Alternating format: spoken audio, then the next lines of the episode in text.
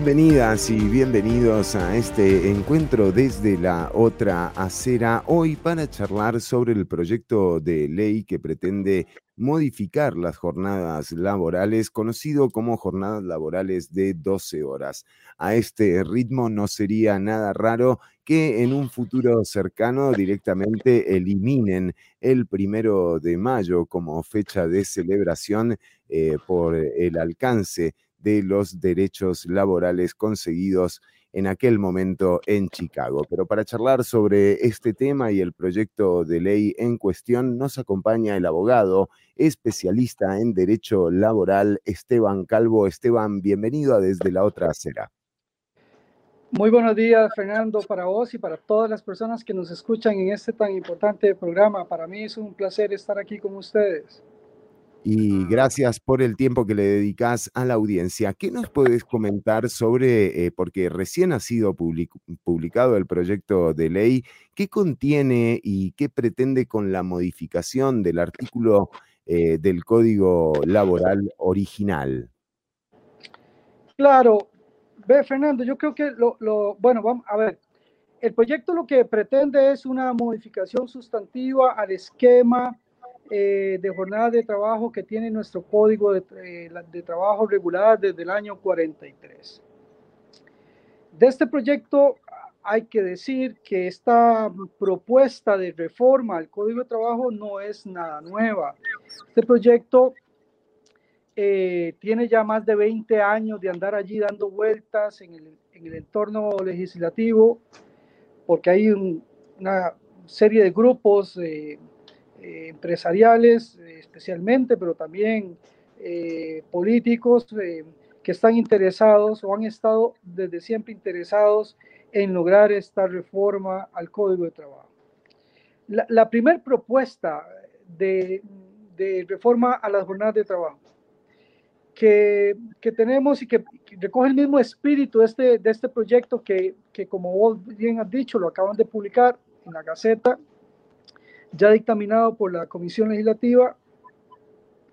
Eh, fue elaborado en el año, si no me equivoco, en el año 2002, mm. cuando eh, estábamos con el gobierno de don Miguel Ángel Rodríguez. Mm. En aquel momento, el primero de esos proyectos, que tengo aquí el número, que se tramitó con el, el expediente número 14.676, en esa primera propuesta se justificó esta reforma, esta misma reforma a las jornadas de trabajo, argumentando que se trataba de una flexibilización de las jornadas laborales. Pero claro, en aquel momento también había ya una enorme resistencia a todas esas propuestas flexibilizadoras que, como ustedes bien saben, se extendieron por toda América Latina, especialmente en la década de los 90, y ya para finales de los 90, inicios de, de la década de los 2000, año 2000, ya se conocían los efectos verdaderamente eh, desventajosos que, que esa onda flexibilizadora había traído a América Latina. Y entonces, haber llamado al proyecto, eh, al proyecto de nuestro país, eh, proyecto para flexibilizar las jornadas laborales, pues generó una enorme resistencia que llevó a los impulsores del proyecto a reformularlo y ya para el año 2003 lo plantearon con un nuevo expediente que es en este caso el 15.161, ya con un título, por así decirlo, más, más atractivo. Ya no se le llamaba proyecto para flexibilizar la jornada laboral, sino se le denominaba proyecto para actualizar las jornadas de trabajo. Y desde ahí hasta entonces hemos tenido con este que, que se acaba de, de dictaminar hemos tenido ocho proyectos de ley con la misma propuesta legislativa, reformar, introducir una reforma importante al esquema de jornadas del Código de Trabajo. Esos son, grosso modo, los antecedentes de este proyecto, Fernando. Bueno, y vaya antecedentes eh, de los que goza el eh, proyecto. Eh, Ahora, eh, la situación eh, ha cambiado radicalmente desde el gobierno de Miguel Ángel Rodríguez hasta aquí y, sin embargo, parece que eh, ahora sí el proyecto cuenta con el apoyo político suficiente como para instalarse. Eh, ¿Qué has podido detectar en las modificaciones que, eh, digamos, que pronostica el, proyecto como tal? Bueno, uno de, eh, de los cambios ha sido precisamente en la justificación, ¿verdad? Ya no se habla de flexibilizar las jornadas de trabajo, sino de la necesidad de actualizar las jornadas de trabajo con el fin último, según nos dicen los impulsores del proyecto, de lograr que el país sea más, de lograr mayor competitividad en las empresas.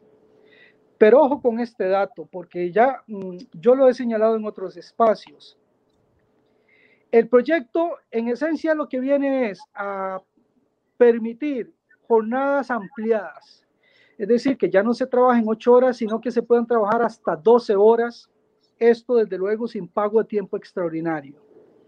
El argumento detrás, repito, eh, responde a esto, a un interés de supuestamente lograr mayor competitividad en las empresas. Hmm. Pero estudios de la, de la OSD, que ahora está tan de moda en, en nuestro medio, eh, hablar de la OSD, han ya evidenciado que Costa Rica es el segundo o tercer país, no lo preciso en este momento, a nivel mundial, donde más horas se trabajan al año, más de 2.400 al año. Creo que el primero es un país asiático, no recuerdo si es Corea, el segundo es México y el tercero es Costa Rica. Es decir, pero estamos en el ranking superior de los países en todo el orbe, donde más horas se trabajan al año. No obstante, no obstante, los mismos estudios de OSD, cuando analizan la productividad de los países nos ponen a los costarricenses en la es decir, Costa Rica es uno de los países con más baja productividad a nivel mundial. Cruzando los datos, tendríamos una conclusión eh, clara. Estamos dedicando mucho tiempo al trabajo, pero estamos siendo muy poco productivos. De manera que, si esto es así, el argumento que impulsan o que, o que sostienen eh, y repiten casi como una mantra los, los defensores de este proyecto, que el proyecto lo que busca es también dar más productividad, eh, lograr más que las empresas sean más competitivas, etcétera. Ese argumento se les cae, porque aumentando el tiempo laboral no vamos a lograr per se ser más, más productivos y más competitivos. El problema de la, de la productividad lo tenemos en otro lado es un problema más estructural, más difícil de resolver, por supuesto. Y por eso las eh, acciones de política pública que hay que tomar para lograrse más productivos se vuelven más complejas y por ende no les gustan a los políticos. A los políticos les gustan las salidas fáciles como el proyecto de ley. Decir, ah, bueno, vamos a poner a, a la gente a trabajar hasta 12 horas, porque con eso vamos a ser más productivos. Desde luego que no lo vamos a lograr por ahí. Ahora, también hay una, hay una visión, perdón que te interrumpa, interrumpa Esteban, pero eh, el concepto de productividad, en este caso, que está implementando, o el criterio de productividad que implementa eh, la clase política que gestiona este tipo de proyectos, uno em, lo ve como muy, muy tendencioso a el lado de las ganancias de las empresas. Entonces, si no ganan, eh, si no ganan eficiencia, eh, qué es lo que ganan estas empresas, ¿no? Porque también este mismo proyecto habla de dejar de pagar horas extras eh, y de disminuir, digamos, las condiciones laborales que tienen personas que trabajan por temporadas, por ejemplo, en, el empleo eh, regular. Eso es cierto. yo comparto la lectura que haces del proyecto, es decir, el proyecto tiene un, una, una propuesta muy pensada, muy, muy pensada a los intereses, a favor de los intereses empresariales, que yo siempre he dicho, eso no está mal, a mí me parece muy bien buscar que las empresas tengan las mejores condiciones para producir y ser más competitivas en el mercado internacional, que es tan, pero tan agresivamente competitivo, ¿no es cierto? El problema está cuando las medidas que buscamos para que las empresas logren ser más competitivas redunden en un perjuicio directo para los trabajadores, porque allí entonces la propuesta es totalmente desequilibrada. Si atiende solo a los intereses de un sector, en detrimento de los intereses del otro sector, que también es muy importante, que son, al fin, y cuidado, el más importante, es decir, las personas eh, trabajadoras, que en todo caso son las más en una sociedad. Ahí también hay, que cuestionar este argumento eh, que nos, nos venden con el proyecto, de que en realidad este tipo de jornadas benefician eh, a las personas porque eh, al, al, comprimir la jornada en, en, menos días, porque trabajas más, es decir, ya no trabajas ocho, cinco, seis o seis días a la semana, ocho horas, sino que trabajas tres días seguidos, 12 horas, y por lo tanto te queda un día o dos, dependiendo del esquema, eh, día libre que puedes compartir con la familia y demás. Es decir, el proyecto o los defensores del proyecto también nos venden idea de que esta propuesta logra conciliar de mejor forma la vida laboral con la vida familiar. Hmm. Por supuesto que es un argumento muy falaz, porque ya todos sabemos que en este país hay unos problemas de movilidad tremendos. Eh, para muchísimas, para cientos, para miles de personas, moverse de su, de su residencia al lugar de trabajo y de vuelta les toma cuatro horas yéndoles bien al día. De manera que si le pones 12 horas laborales más cuatro horas de desplazamiento, estamos hablando de hasta 16 horas al día. Eh, eso impide, desde luego, lograr la, la, la, la, convivencia ¿no? entre la vida laboral y la vida familiar. Imagínate lo que es dedicarle 16 horas a la actividad productiva. Yo salgo de mi casa eh, en la mañana muy temprano y regreso en la noche ya muy tarde. Eh, y luego, si supiéramos que el, que el, el, proyecto nos garantiza que todas las familias van a tener exactamente el mismo esquema, es decir, que el esposo la esposa eh, eh, tiene los mismos días, la jornada de 12 horas y que por lo tanto van a tener los días libres coincidiendo, pues yo les compraría el argumento. Pero esto no va a ser así. Probablemente en las familias donde ambos eh, padres, por decirlo así, trabajen fuera en el mercado laboral, eh, el, el, esposo tendrá la jornada ampliada, por decir algo, lunes, martes y miércoles, y la esposa podría tener los eh, miércoles, jueves y viernes, y por lo tanto la coincidencia nunca se va a encontrar. De manera, desde ese punto de vista, ¿en qué puede ayudar un proyecto de estos a conciliar la vida laboral con la vida familiar? Yo no lo veo tampoco eh, posible y por lo tanto ese argumento también es muy cuestionable. Es cierto que el proyecto tiene eh, pues una situación a su favor, que hay que reconocerlo. Hmm. Este tipo de jornadas ya se practica en el país desde hace mucho tiempo. Es decir, esto es una realidad. El proyecto no está, salvo la jornada anualizada, que también habrá algunas empresas que la tienen, pero, pero la, la jornada está ampliada a 12 horas. Eso es una realidad para, para miles de personas. Ahora bien, uno esperaría que una propuesta de reforma de ley que venga a regular un fenómeno social que ya lo tenemos en la, en, la, en la cotidianidad, pues que lo haga pensando en lo que decíamos al inicio, en armonizar, en cuidar los intereses de todas las partes involucradas.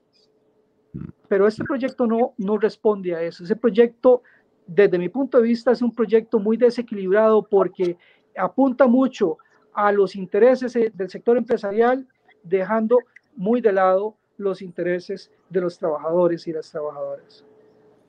Esteban, eh, te quería preguntar sobre la evidencia que hay en algunos países del mundo también que justamente demuestran que, eh, y esto tiene que ver también con la particularidad de cada uno de las labores que desempeña cada trabajadora y cada trabajador.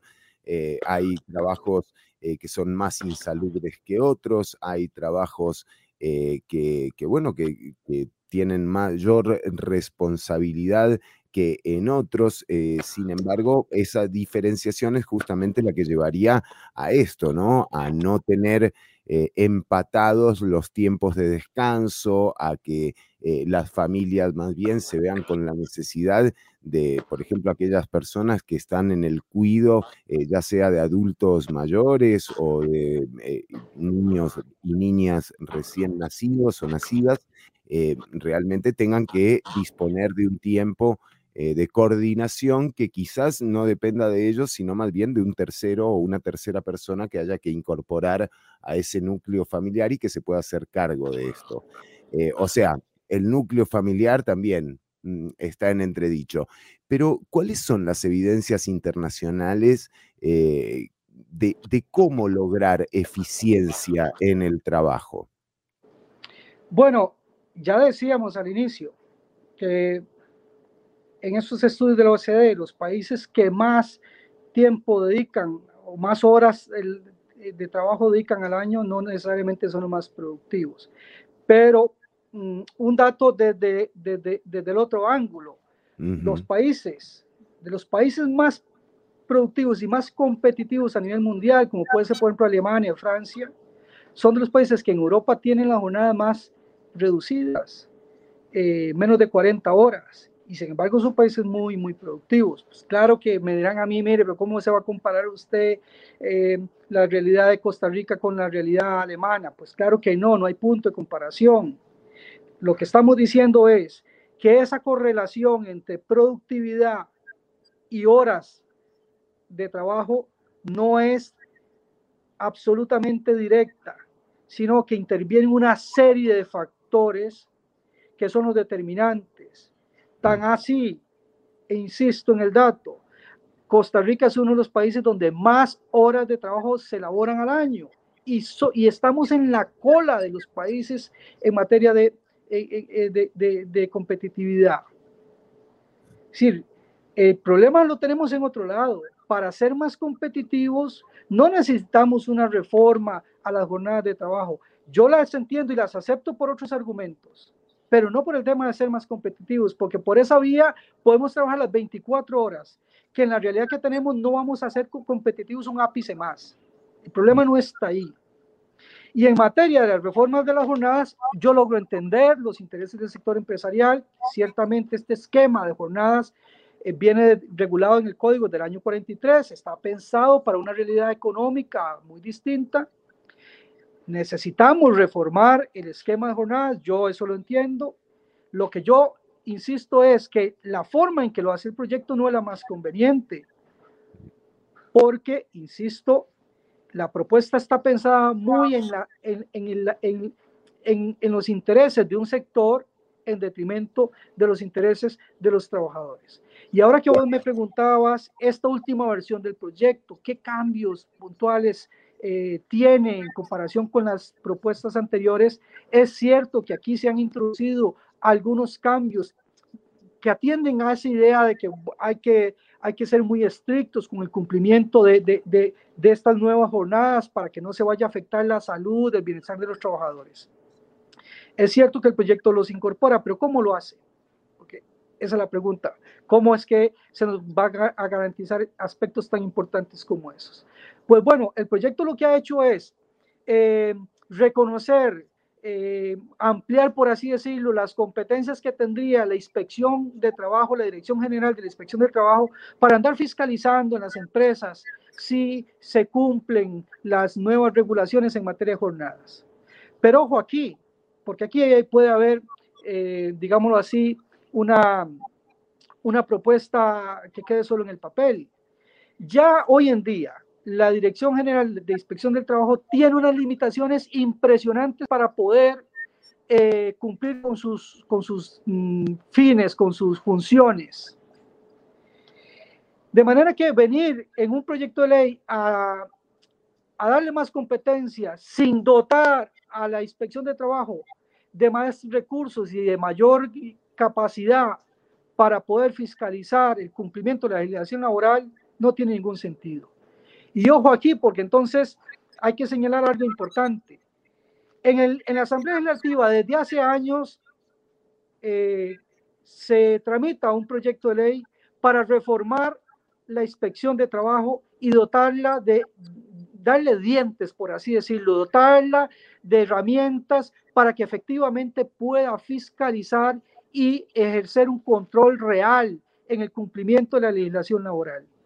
Pero ese proyecto está allí abandonado. Es más, las personas que promueven este proyecto de reforma a las jornadas laborales, por otro lado, vienen boicoteando la aprobación de ese otro proyecto. No les interesa, no hay un interés real para fortalecer la inspección de trabajo. De manera que venir aquí en este proyecto a plantear que la inspección de trabajo tendrá a cargo la fiscalización para que estas nuevas jornadas se cumplan al pie de la letra de la ley, repito, eso puede ser una propuesta muy engañosa si realmente no se reforma, no, no se aprueba el proyecto de ley que viene a fortalecer la inspección de trabajo. E insisto, porque el dato es muy elocuente, las personas que promueven este proyecto de reforma a las jornadas de trabajo, por otro lado, se oponen y se vienen oponiendo rotundamente al proyecto para mejorar el funcionamiento de la inspección de trabajo. Entonces, en realidad, ¿de qué estamos hablando? Porque si hubiera un interés real, porque las mejoras que se le hayan hecho a este proyecto para controlar la fiscalización de las nuevas jornadas, si eso, insisto, fuera una, una, una realidad, un espíritu real, pues estarían impulsando con la misma vehemencia el proyecto para reformar la inspección de trabajo. Pero no es así. Queda clarísimo, eh, Esteban Calvo, eh, abogado especialista en derecho laboral y quería también eh, traer a, la entrevista a Esteban este entorno en el que, bueno, también hay un proyecto como la reforma marco de la Ley General de Empleo Público dando vueltas por ahí, todavía incluso muy a pesar del catálogo de inconstitucionalidades señaladas, eh, pareciera que, atravesará eh, su proceso normal y que llegará a, la tan, eh, a, ese lugar común que tiene la legislación costarricense ya que es resolver a partir de las denuncias y, las, y los fallos internacionales de la Corte Interamericana. Digo, este entorno en el que estamos viendo que le están echando mano eh, a reformas eh, que tienen que ver con, los códigos, con el código de trabajo, puntualmente con la constitución, em, lo intentan hacer eh, digamos, durante la pandemia con los decretos de flexibilización de jornadas, de suspensiones eh, temporales eh, de puestos de trabajo, pero ¿cómo englobas esta arremetida de cambios que están tratando de ejercer desde el sector de poder y muchas veces también sin la consulta necesaria como para que vayan robustecidos por la pluralidad que se requiere, ¿no? Este tipo de proyectos eh, alcanzan a una cantidad de gente, eh, como bien lo señalaba Esteban hace un rato, que es la mayoría de la población y sin embargo eh, se deciden entre muy pocas y muy pocas personas tienen acceso a la elaboración de estos proyectos. Pero ¿qué reflexión te merece ese entorno que estamos viviendo actualmente? Sin duda alguna, aquí y en otros eh, lugares, la pandemia y la crisis propiciada por la pandemia ha servido de apalancamiento para una serie de reformas que, por decirlo así, en circunstancias normales difícilmente hubiesen tenido mm, lugar. Eh, eh, los grupos de poder han sabido sacarle mucho provecho a la pandemia para impulsar, perdón, estas eh, reformas, sobre todo en, en, en, en materias de, de, interés social, legislación laboral, por ejemplo, para venir a mm, eh, disminuir las garantías que tiene eh, el, el, ordenamiento jurídico actualmente.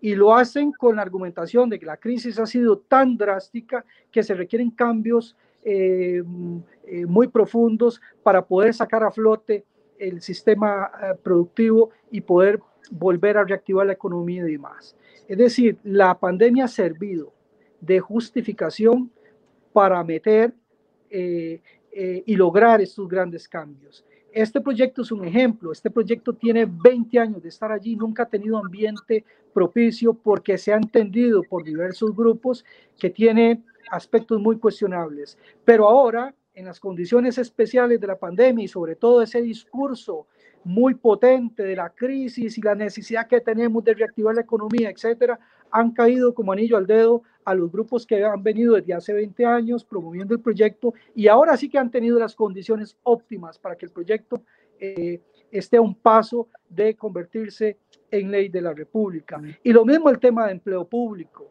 El empleo público trae unas eh, reformas eh, muy fuertes al, régimen de, de, empleo de todo el sector público, de todo el Estado, y son reformas en un sentido claramente regresivo para los derechos laborales y para, los, para el bienestar general de los, de los funcionarios públicos.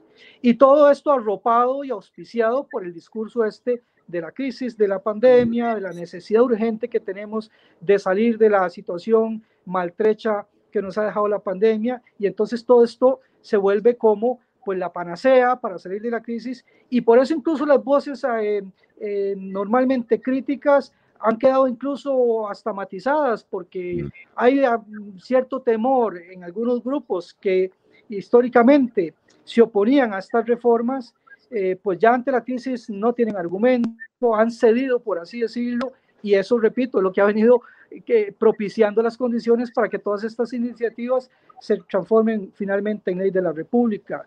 El mal logrado proyecto de empleo público puede ser que termine eh, prontamente convertido en ley de la República, a pesar de que es, desde mi punto de vista, una propuesta muy, muy, muy mal diseñada. Tan así que un proyecto de, de 50 artículos, poco más, le han encontrado 35 vicios de inconstitucionalidad, que eso no tiene antes del país. El, proyecto que se ha redactado historia eh, eh, de Costa Rica como república. Y sin embargo, ¿qué es lo que se está haciendo? Pues un proyecto de ley, cualquier propuesta de ley de 50 artículos con 35 vicios de inconstitucionalidad, pues uno entendería que lo que hay que hacer con esto es hacerle un bodoque, tirarlo a la basura y redactar un proyecto nuevo. Pues no, ahí están haciendo enmiendas y le irán a hacer remiendos para salir de la, de, de la situación más evidente que ha planteado la sala para luego someterlo a aprobación en la asamblea y esta asamblea que no se está cuestionando absolutamente nada porque está totalmente alineada también con los intereses de los del gobierno y de los grupos de poder que impulsan todo esto, pues van a terminar aprobándolo. Es, es lamentable, pero así es como lo veo yo. Esteban Calvo, como siempre, le agradecemos el tiempo que le dedica a la audiencia. Eh, no, no faltará oportunidad porque realmente lo que uno eh, presiente con todo esto es que sí eh, será tema también, por supuesto, de campaña y que vendrán las épocas también de discusión en el plenario legislativo del proyecto de jornada de 12 horas. Esteban Calvo, el cierre, por supuesto, es suyo con alguna reflexión y agradeciéndole el tiempo que nos ha dedicado también. No, el agradecimiento es mío por, por permitirme estar en un espacio tan importante, eh, compartiendo eh, opiniones sobre temas tan importantes para los trabajadores y trabajadoras como los que hemos tratado hoy. Yo la reflexión que siempre planteo es eh, la misma, ¿no? Es un llamado a todos los trabajadores y, trabajadoras a estar realmente atentos con todos estos cambios que se están dando, porque son cambios que a la poste no, no es que vienen a reformar eh, empleo público, no es que vienen a reformar jornada laboral, es que nos vienen a cambiar las condiciones de vida a los trabajadores y trabajadoras. Eh, decirlo así, ah, vamos a reformar la jornada laboral, pues suena poca cosa, pero ese cambio repercute, el cambio real repercute o incide en mis condiciones de vida y en la de mi familia. Y hay que decirlo, ni una ni otra propuesta de ley, ni la propuesta de reforma a la jornada, ni la reforma al empleo público están pensadas para mejorar las condiciones de vida de los trabajadores y trabajadoras ni de los empleados públicos. Están pensadas para deteriorar las condiciones de vida que tenemos los trabajadores y las trabajadoras. Por eso es que todos tenemos que estar muy atentos con esto y por eso espacios como los que ustedes llevan en, en, programas como, como el que estamos son tan importantes, porque son el canal que tenemos para debatir y ponernos al tanto de lo que está pasando y de lo que hay detrás de estas propuestas de ley. Y bueno, al final es que tenemos que reaccionar, porque si nos quedamos de brazos cruzados, pues nos van a pasar todas estas reformas y repito, las reformas no vienen en beneficio nuestro. Es así de claro. Esteban, muchísimas gracias. Nos encontramos próximamente aquí desde la otra acera. Encantado, hasta luego.